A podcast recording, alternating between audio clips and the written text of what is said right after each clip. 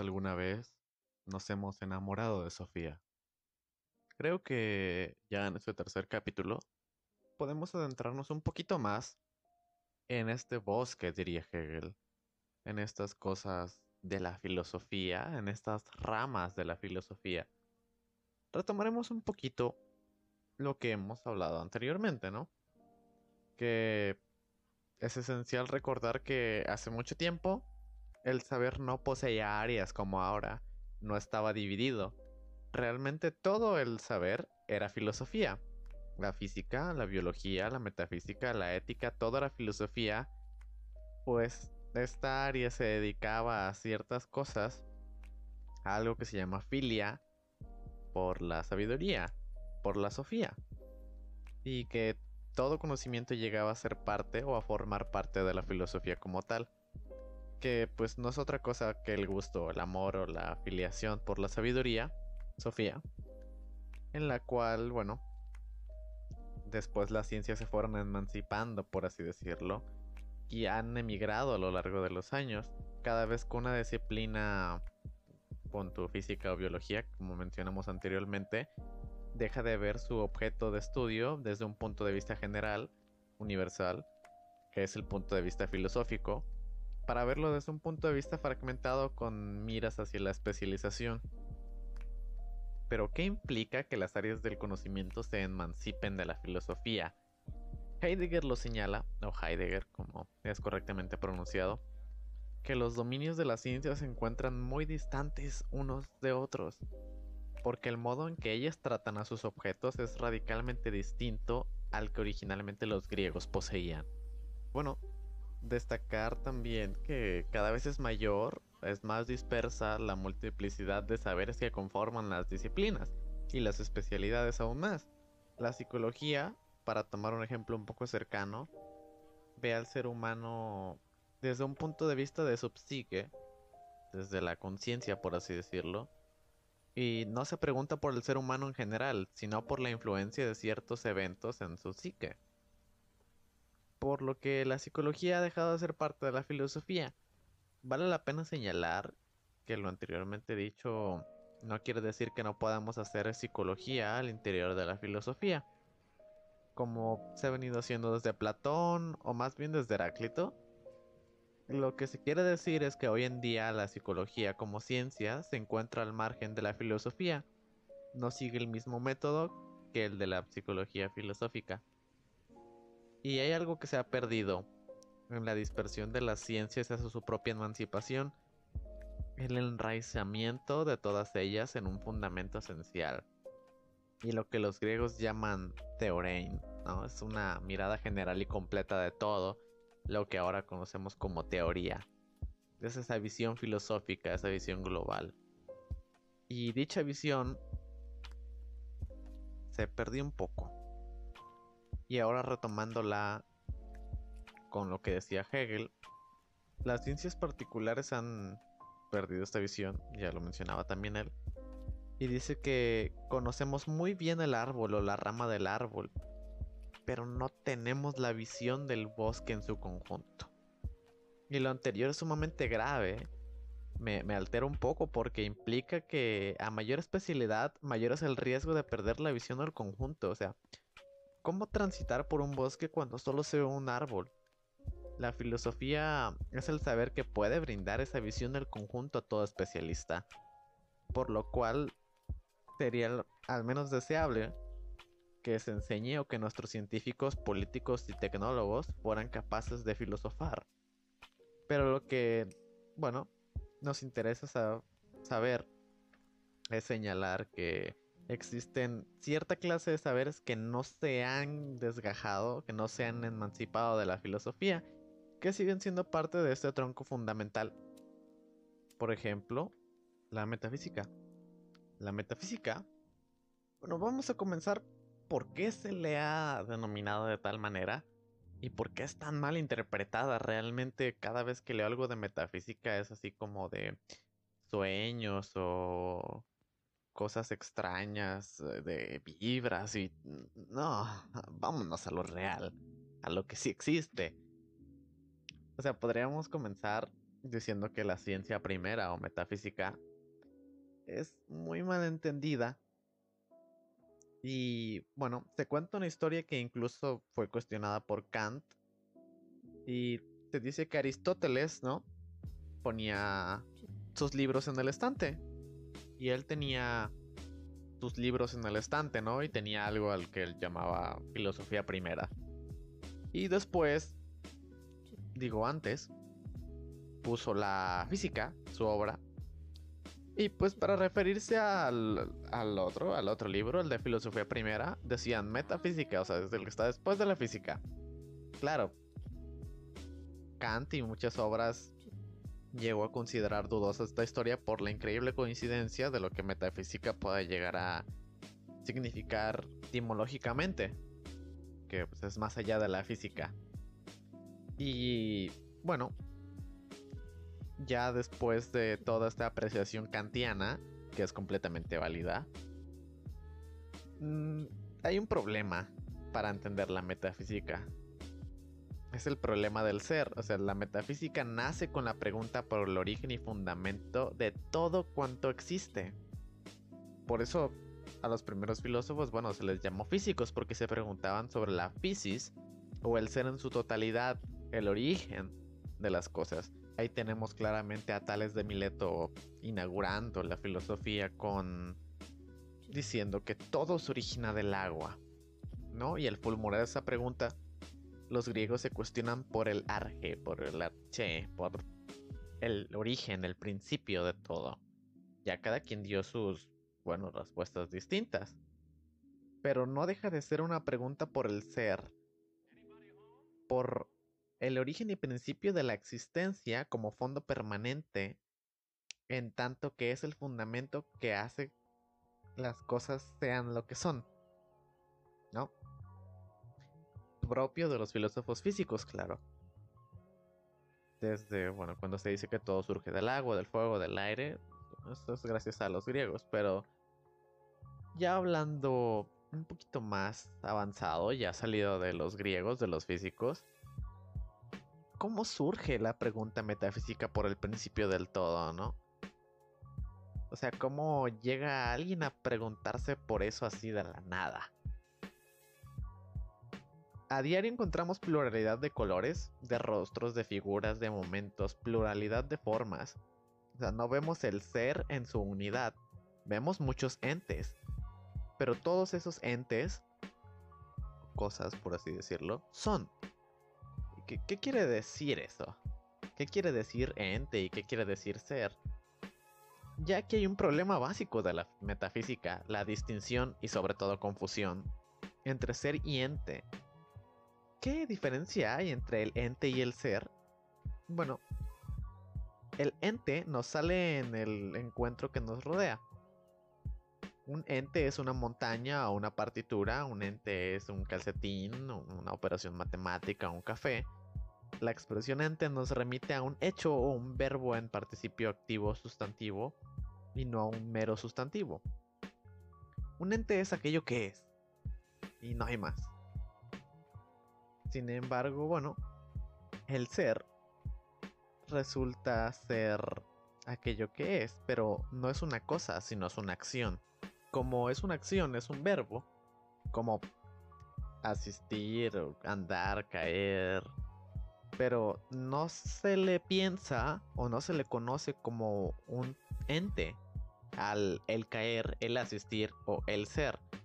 Decimos, por ejemplo, el andar de puntitas puede hacerte caer o perder el equilibrio, o el caer con fuerza te puede lastimar, pero pues a nadie se le ocurre que el andar o el caer existen como ente. Sin embargo, bueno, existen, ¿no? Y es exactamente lo mismo aplica al objeto de estudio de la metafísica, o sea, el ser. No se habla de un ente especial ni de un fundamento o ente supremo.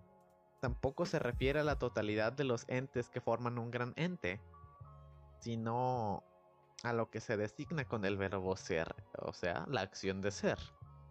De igual manera, este término nos ha tomado siempre en la historia de la filosofía, de hecho Heidegger lo cuestiona bastante, pero bueno, él también dice que se ha olvidado del ser, de esta concepción de todo lo que implica.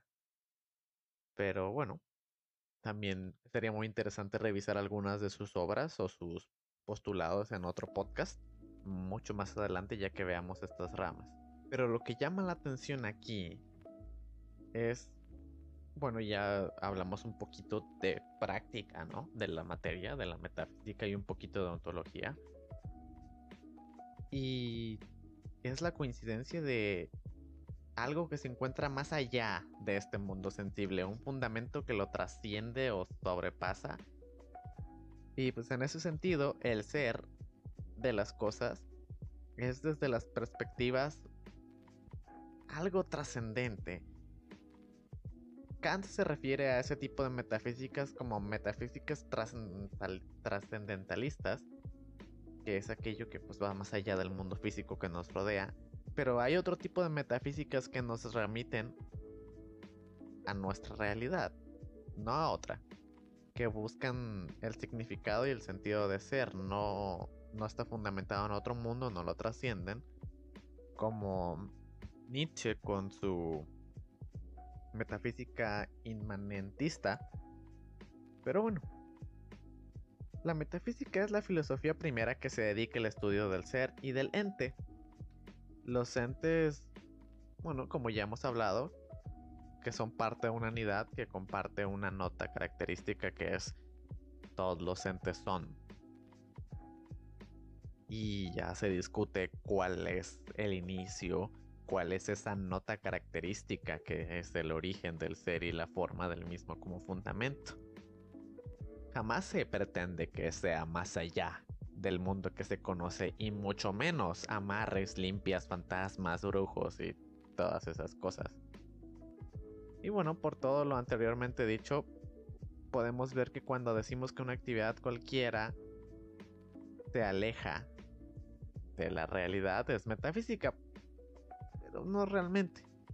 Se enfoca más al estudio de los principios y de otras cosas podemos decir que, eso sí, toda ciencia o conocimiento versa y danza sobre partes o fragmentos del ser. Tiene su base en postulados metafísicos. Toda ciencia, por más que lo quiera rechazar, no puede huir de tales postulados metafísicos. El simple hecho de que algo sea verdad es metafísico. Y claro, por lo anteriormente dicho, toda filosofía bien hecha, en el fondo es metafísica. Cuando nos preguntamos qué es una revolución o qué es el conocimiento, aparentemente estamos haciendo filosofía política o filosofía del conocimiento. Pero en el fondo nos preguntamos por el ser de algo y definitivamente eso es metafísica. Por eso Aristóteles le llamó primera filosofía o filosofía primera. Y a Eduardo Nicole le gusta decir que cuando hablamos sobre metafísica nos demos cuenta de ello o no, pues lo estamos haciendo, nos guste o no. Cuando decimos el ser humano es complejo, es una buena idea, estamos definitivamente usando el verbo de ser. Lo hacemos todo el tiempo. Y bueno, eso es algo que se ignora. Y si toda filosofía en el fondo es metafísica, el resto de las áreas deben de distinguirse por algo especial. De otra manera no existirían como tales y en efecto, el resto de las áreas se distinguen por su efecto, se distinguen por su objeto de estudio. Mm, bueno, esto es más o menos todo de metafísica y hablaremos un poquito de ontología. Anteriormente mencioné, muchas veces se confunde y se mezcla la metafísica con la ontología y puede... Bueno, aquí va una aclaración. Así como la metafísica es el estudio del ser en general, a ontología es el estudio del ser a través de un ente. En ese sentido, es la misma primera filosofía de Aristóteles, la cual nace con Tales de Mileto y más tarde se llamará pues, metafísica, del griego ontos, de donde viene ontología, que se traduce al español como ente, y pues bueno, ontología es el estudio del ente. La primera vez que se utilizó el término ontología Ah, fue muchos años después de la acuñación griega de esta. Fue alrededor de 1600 y se usó para designar la ciencia del ente que pretendía estudiar aquel ente del cual dependen los demás, porque eso se creía antes. era más general, pero realmente es más básico. Es por ello que suele confundirse la metafísica con la ontología, porque ambas son un estudio del ser. La metafísica se preocupa por el estudio del ser en general, mientras que la ontología, para el estudio del ser, parte del ente que se considera fundamental. O sea, el ser es algo muy general y el ente es una particularidad que conforma esa generalidad. Ya varios filósofos han discutido cuáles son esos entes fundamentales, si es el ser humano, si es el lenguaje, si son otras cosas, pero ya hablaremos de eso después. Un estudio ontológico implica un estudio sobre el ser de algo, así hay ontologías particulares, por ejemplo, una ontología del lenguaje, estudia el ser del lenguaje, a saber pues lo que es el lenguaje, una ontología del arte no estudia el arte en sus diversas expresiones, sino lo que el arte es, respondería la pregunta sobre qué requiere un ente para ser una obra de arte. Eso es ontología. Pero una ontología general o fundamental, como Heidegger se refiere a ello, estudia el del ser humano. Dasein para Heidegger. Por lo mismo, la ontología no debe de confundirse con las filosofías de la existencia. Estas se refieren a la forma en que determinadas sociedades existen en su devenir y a diferencia de ellas, la ontología estudia lo que un ser humano es en cualquier tipo de sociedad, las notas que le distinguen en cualquier tiempo y en cualquier espacio posible. Pero, en base en lo anterior, la ontología parte del reconocimiento de para preguntar sobre el ser en general. Es necesario partir de un análisis del mismo ente que formula la pregunta, o sea, del ser humano, el cual también es el que responde, porque, ¿cómo formularse una pregunta y responderla si no se tiene claro de manera previa quién es y qué es el ente que formula ambas? Existen aspectos que en efecto son comunes a todo ser humano. El lenguaje, por ejemplo, es uno de ellos, pero no el único. Los diferentes filósofos acentuarán unas facetas más que otras, pero mientras se refieren a aquello que el ser humano es, estarán haciendo ontología, en el sentido más estricto de la palabra ontología. Y bueno, creo que este podcast estuvo un poquito más pesado, pero poner estas dos materias en específico en palabras sencillas sí está un poco complicado. Y hice mi mayor esfuerzo por darles una definición realmente verdadera, acertada y para que ya no crean que metafísica es todo aquello que les venden en el tianguis por 10 pesos en libro de cómo hacer amarres o chakras o esas cosas. Cuestionenlo primero. Cuestionenlo de verdad y ya me dicen, ¿qué onda? Sean un poquito más escépticos.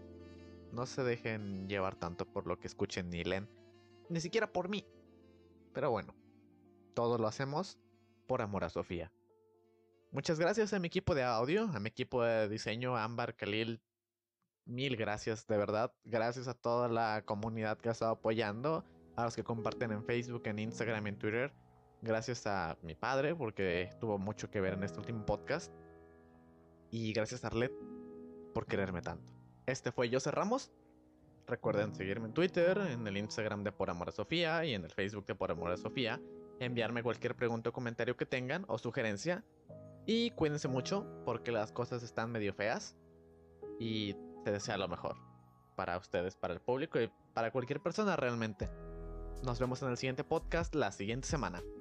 Y recuerden, si van a hacer algo, todo lo que hagan, háganlo por amor a Sofía.